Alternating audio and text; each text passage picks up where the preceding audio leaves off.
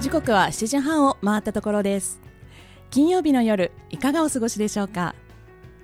コーチングサラダ。誰もが人生の主人公。皆さんこんばんは。パーソナリティのれいちゃんこと湯本れいなです。この番組はタイトルの通りかよちとれいちゃん2人のメンタルコーチが集まってより多くの人にコーチングコミュニケーションを知ってもらいたい実践してもらいたいそんな思いから始まった番組です。誰もが人生の主人公として生きてほしい。それが私たちの願いです。ではかよち自己紹介をお願いします。はい。皆さんこんばんは。ライフデザインコーチかよちこと加藤かよです。自然体のあなたが一番素敵。将来に迷っている女性が自分らしく自由に生きられるように心と居場所を整え生き方そのものをデザインしていくというサポートをしています。本日もよろしくお願いします。よろしくお願いします、えー改めまして私海外駐在ママのための私らしい幸せライフエディターをしています。湯本玲奈です。アドラー心理学をベースに本質的な生き方を追求する駐在妻駐在ママが夢や思いをどんどん叶えていくお手伝いをしています。今週もよろしくお願いします。かよち聞いてください。はい。今日の話はですね、うん。今年から玄米生活を私も始めたんですよ。あらあらあら。あれ前からやってなかったっけ？えっとですね、かよちから、うん。そのかよちが玄米ダイエットうんうんうん。したっていうのを聞いたのをきっかけに、うん。実はそのねあのお店が近所にありまして私住んでるところの、であの年明けに玄米えー寝かせ玄米炊き方教室、うん。そうそこに行ったことをきっかけにですね圧力鍋も買いまして。あの二重のやつね。そうそうそう、うんうん。そしたらもう失敗いらずというか失敗しない？全然、ね。こんなに料理が苦手な私でも。そして寝かせられるので楽ちん毎日が。そうなんですよ。そう,、ねうちもな常になんか保温状態になってるもんね。そうご飯炊かなくて楽ちんなので、もう本当にそして栄養がねしっかり取れるということで、もうこれはやらないば、まあ、ファスティングをサポートする、ねうん。ものとしてもやらねばということで実践しております。いいねいいね。はい、えー今週のコーチングサラダもとっても素敵なゲストをお迎えしております。お楽しみに。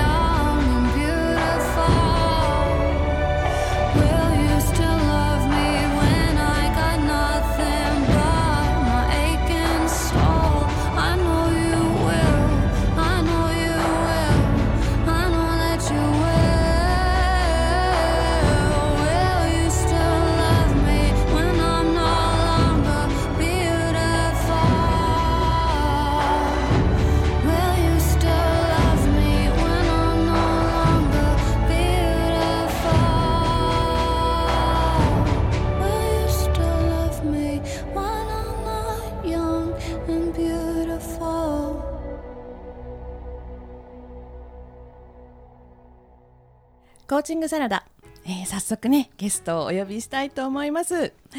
愛され企業コーチそしてカメラマンをされていらっしゃいます松浦あさみさんです。よろしくお願いします。よろしくお願いします。よろしくお願いします。はい、えー、あさみさんとはあ私たちのね同じコーチングスクールのちょっと先輩で、はい。であの実は私湯本のプロフ写真もですね撮っていただきまして今のフェイスブックとか、あのあのブログですとかもうそういったところにいっぱい使わせていただいてるんですよ。見たことある。すっごい綺麗なやつ。そうでみんなに可愛いって、うん恥ずかしいですけど自分で言うの。すごい嬉しいです私も。そう言っていただけるというね、もうカメラマンの腕も抜群でそしてあの企業コーチもされていらっしゃるということではいでですね実はあのお子さんもね私の子供と同い年上の子も下の子も年齢も性別も偶然一緒だったということで、そうなんですね。ねえいろいろ奇遇なことが多い中なんです、どうぞよろしくお願いしますよろしくお願いします。はいそれではあさみさんから、えー、自己紹介をお願いいたしますはい、えっと愛され企業コーチ、あとカメラマンをしています松浦あさみと申します。えっと好きなこと、うん。得意なことを、うん。あのその人本来の持つ魅力とか人柄とか、そういったものと合わせて、オンリーワンでガツガツしないでもうん。愛されて選ばれる、うん。そんな企業をサポートさせていただいています。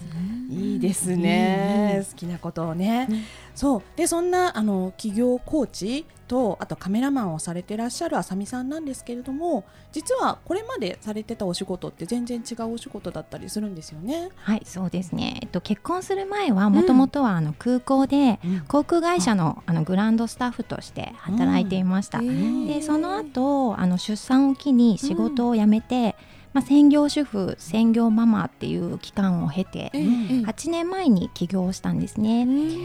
で起業した時はもともとはあのママ友と一緒にうん。お互いの好きなこととか、うん。あの得意分野であったあの英語と音楽あであのリトミックの学びもしていたので、それを生かして、うん。まあめ、ママ目線でうんありそうでないあったらいいなっていうのをこう形にしたいねということで、うん。あの当時今はね結構あのたくさん英語リトミックの教室ってあるんですけれども、ええはい。当時そんなにこうブログとかもまだみんなが書いていない時期で、うんまあ、あったのかもしれないんですけれども、うんあの調べた限りではあまり見つからなくって、うんまあ、英語とリトミックと週2回習い事するなら、うん。一気にできたらすごくいいよねっていうことで、うん。まあ、あの自分たちでゼロからプログラムを考えて、えーそうだったんですか？そうなんですよ、へー。それをこう地域の親子さんにお届けするっていうような活動から始まってます。そう、はねリトミックの先生としてもすごくねあの実績がある方で、すごい、うん。私も実はね英語の先生してたんですよ。そうなんです子か供たちを集めてでも私の場合は自分でやるんじゃなくて、はい。あの某あのえ某大きな英英会話団体に所属してそちらのカリキュラムをやるっていう感じだったんでだからそれをね実際にさ自分でされるっていうことの大変さを今こう想像したらすごいなと思って。しかもねリトミックと合わせて、うんうん、1年ぐらいかけてあ。プログラムをこう考えるっていう作業をしていました。あーじゃあもともとそういったこう起業というか、ないものを形にしていくってことをその頃からそうですね、その時から好きだったんだなってその今思うと思います。うん。うんそっか。ですね、うん。で起業してから2年ぐらい経ってからは、うん。あのご縁をいただいた NPO で、うん。こう英語リトミックのあの講師養成講座の担当講師っていうのをさせていただくことになって、まあ、それからはこうリ英語リトミックのスキルをお伝えすると同時に、うん。まあ、ゼロからお教室を開業される方もすごく多くて、ええそういった方のこうアドバイスをさせていただいたりとか、うん。まあ、あのすでにあのお教室とかをされているけれどもあまりうまくいかなくってっていう方のご相談に乗ったりとかっていう、うん。まあ、今思うとコンサル的なお仕事をさせていただいていました。うんはい。ですね。で、うん。今となっては、まあ、あのその自分の自身のお教室が、うんあのありがたいことに口コミとか、うん。紹介とか、まあ、リピートのお客様ですごく、あの来ていただける9割ぐらい来ていただけるような感じで、うん。まあ、あの楽に集客に苦しむことなくこうあのうん。教室運営できていたので、その秘訣をお伝えしたりとか、うん。あとは、まあ、今となってはもう英語リトミックとかお教室講師さんっていう枠ではなくって、うんあのすあのクライアントさんがすでに持っている魅力とか人柄とかそういった部分も最大限に生かしたうん。あのサービスをうん一緒に考えてオンリーワンで愛されって選ばれる企業っていうのをテーマに日々セッションとか講座をさせていただいています。そうなんですね。はい私カメラマンで起業されたのが最初なのかなって思ってました。違うんです。もうあのカメラマンは多分2年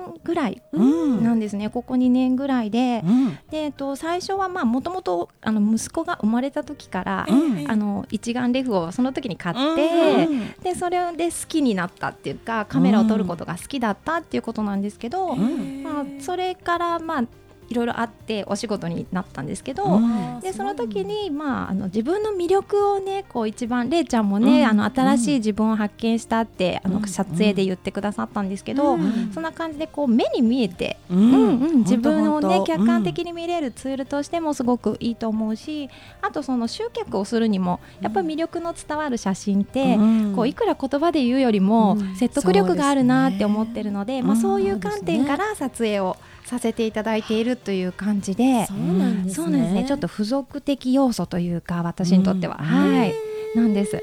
素晴らしいですね。よなんかね、カメラ、うんあ写真ってやっぱり人によって撮る人によって全然ね見てる世界が違うのか、うんなんか、あの全然同じ風景でも違いますもんね。ね、その奥きっとあのコーチもされているから、そうそうの被写体になられる人の奥の世界を引き出すのがすごく上手なんだろうなと思って。そうなんだと思います。もう表面的なものじゃなくて、うん。その内側にあるものをね。すごいな。本当そうなんですよ。ありがとうございます。はいありがとうございます、はい。ね、そんなこう今までねリトミックのお仕事ですとか、まあその企業ねコーチの源泉になることをされてたのかもしれないんですけれども、実際にこうコーチングを学ばれ始めたりですとか、そのまあカメラはねそういったこう、息子さんがきっかけということでしたけれども、なんかどんなきっかけがあってコーチングとか学ばれたりしたんでしょうか？え。っと、もともとはですね、うん。私あの子育てに悩んだんですね。で結構あのイライラしちゃうママだったんですね。でそれでちょっと行き詰まりを感じた時に、うん。あなんか私のこの関わり方が良くないのかもしれないっていう、うん。あのことを思って、うん。でそのそれでコーチングっていうものを初めて知ったんですね。子育てから、はい、うんなのでもともとはあの子育てコーチングを学び始めたりとかして、うんうん。であのそれを今度伝える側になるインストラクターとかまでうん。こうあのし資格を取ったりとかしてたんですけれども、こう人前に立つとなると、うん。多分もうちょっと深く知りたいっていうことで。ああのね、れいちゃんとかかよちさんが、ん。あの行ったのと同じ、ーうん。あのコーチングスクールに通って、うんでコーチあのコーチングを学んだっていう感じなんですねねだからもともとは子育てきっかけというかへえ、そうだったんですね。いろいろされてるんですうね。んそうですね。はい、ありがとうございます。ね、もっともっと聞きたいこといっぱいあるんですけれども、それでは一曲挟んで後半に引き続き伺っていきたいと思います。はい、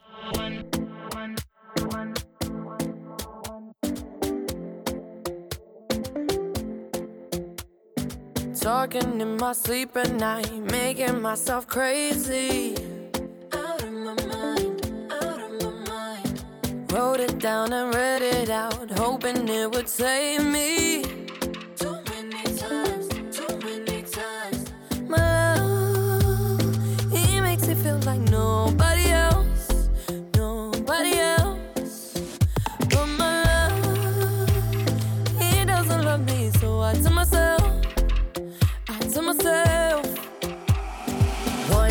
Don't pick up the phone You know he's only calling cause he's drunk and alone too. don't let him in You have to kick him out again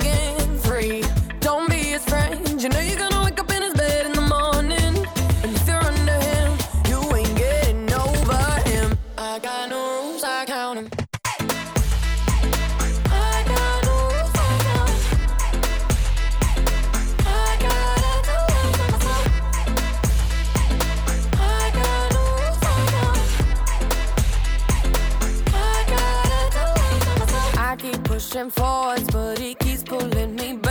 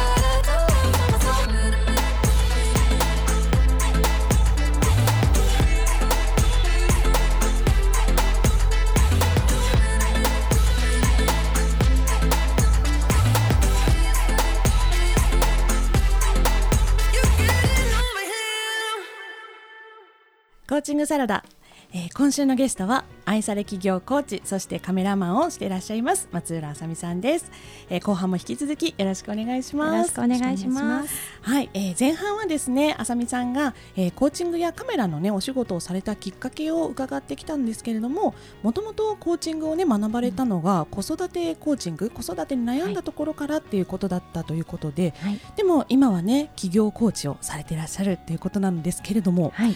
なんかどんな流れがあったんでしょうかね、その。うんえっとですね、あの、うん。まあたくさんのあの、うん。子育ての悩みとか、ええそういう相談とかにも載ったりもあのあの100人コーチングっていうのがあったので、はいそれでたくさんあのいろんな方のお話を伺っていたんですけれども、うんあのやっぱり子育てもそうだなって思うんですけれども、うんまずはやっぱ自分をめ満たすこと、自分が心地いい状態を選ぶっていうこととか、うん。まあ、自分が誰かのお役に立てるっていう実感とかうん。自信とかっていうのを持つことがすごく大事だなというふうに思って、うんさらに言うとやっぱり経済的にも少し自由になれると、うん。選べる生き方とかがすごく増えるなっていうふうにうん。感じてそれはもう自分自身のことを振り返ってもそうだったので、うん。じゃあやっぱり私はき企業支援という形でうん。女性がもっともっと自由に自分らしく生きるっていうことをうん。サポートしていきたいなっていうふうに思いました。あー結構私すごく共感するところがあって、うん。やっぱり子育てに悩むママをどんどんどんどんねお話聞いて追求してくると、うん。やっぱりママ自身が満たされることが一番重要なんですよね。ね。結局そこに行っちゃうんですよね。うん。うんうんうん。そっかそっか。ねでそんなあさみさんなんですけれども、はい。その今の企業コーチですとかカメラマンのお仕事の具体的な内容についてねお伺いしたいんですが、はい。例えばねどんな場所でどんなお客さんが多いかなどなど、はい。うん。どんな感じですかね？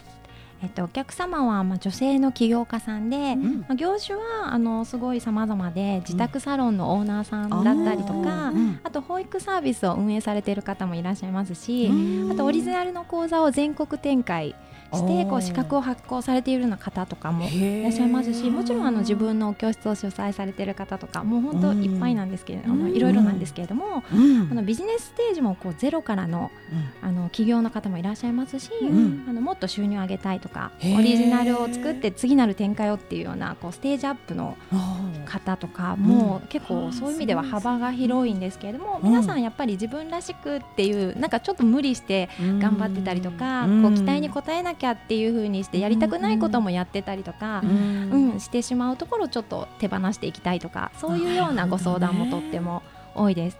そっか、ね自分らしくそしてね愛され選ばれるって、なんかガツガツしてないのがいいですよね。いいですね。なんかね、やりたくないことをやっちゃうってなんかねあの起業したての頃ってなんかいっぱいあったような気がしますよね。今でもあるかも。うん。うん。そうですよね、うん。でもなんかそれやっぱねあの働く時間って結構長い時間だから、うんやっぱりうん幸せであった方がいいと私はその時間もうん幸せであった方がいいなと思ってるので、なるほどはい。ね、なんかそんなあのねあのあさみちゃんのコーチングを受けたお客さんの変化なんかはどんな風に変わったりそうですね。えっと、もちろんあのクライアントさんのもともとの相談テーマだったような、まあ、うんお仕事がうまくいくとか、ん。あの収入が一気に上がるとか、うんまあ、そういうあの活動の範囲が広がるっていうようなことうんもあるんですけれどうん。も、おー私がすごくあの皆さん共通してるなって思うのが、うん。まあ内面的にすごく変わられる方が多いんですね。うんなのでもともとこう自分にちょっと自信がどっかなかったりとか、うんこう人の目が気になっちゃったりとか、うん。してこういまいち突き抜けられないとか、ううん。まくこういかないって言って言ってた方が、まあ、自分の大事にしたいこととか、うん。こうありたいとかっていうそういう自分軸みたいなのを